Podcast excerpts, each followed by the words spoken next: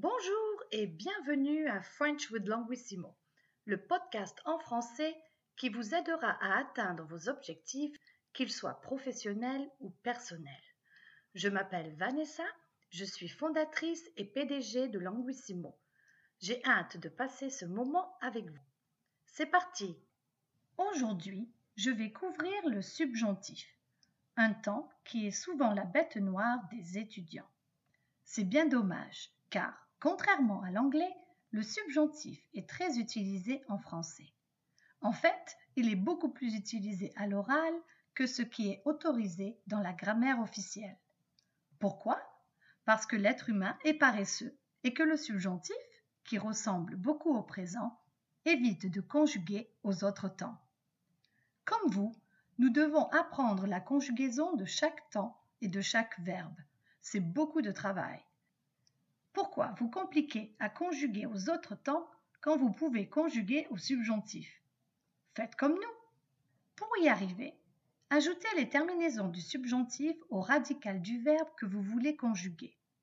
Pour trouver le radical, conjuguez le verbe au présent à la forme il, elle du pluriel et enlevez ENT.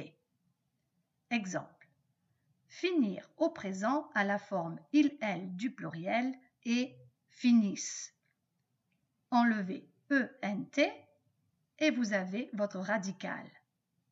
Maintenant, ajoutez la terminaison du subjonctif que vous voulez. Pour nous, c'est IONS, donc cela donne que nous finissions. Il est important que vous mettiez le que dans la conjugaison d'un verbe subjonctif.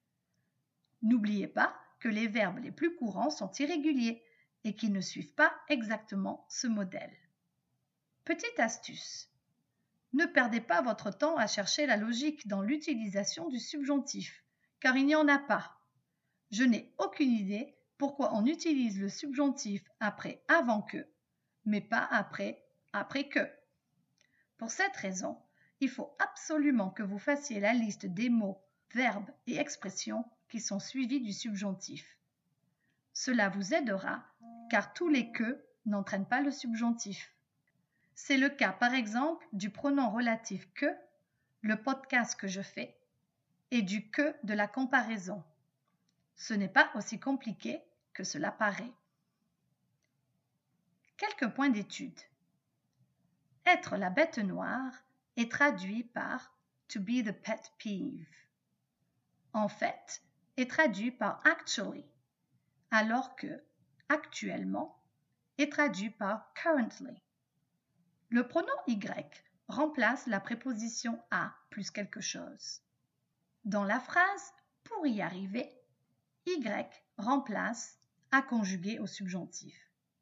Donc, si je réécris la phrase sans le pronom, nous avons pour arriver à conjuguer au subjonctif. Le pronom y évite ainsi de faire la répétition. Perdre son temps ou passer son temps à faire quelque chose utilise a plus l'infinitif, alors que l'anglais utilise le verbe plus ing. To waste or spend one's time doing something. Je passe mon temps à lire. I spend my time reading. Quelques points de pratique. Quelles sont les terminaisons du subjonctif? Les terminaisons du subjonctif pour je, tu, il, elle, on et il, elle du pluriel sont celles de quel autre temps aussi? Les terminaisons du subjonctif pour nous et vous sont les mêmes que deux autres temps. Lesquels? Vous passez votre temps à faire quoi? Que faut-il que vous fassiez maintenant? Voilà, c'est tout pour aujourd'hui. J'espère que ce podcast vous a plu. Abonnez-vous à French Food Languissimo, réécoutez les podcasts et prenez le temps de faire les points de pratique. N'hésitez pas à m'envoyer vos demandes spéciales à podcast.languissimo.ca. Podcast at languissimo.ca. En attendant, prenez soin de vous et pratiquez. À bientôt!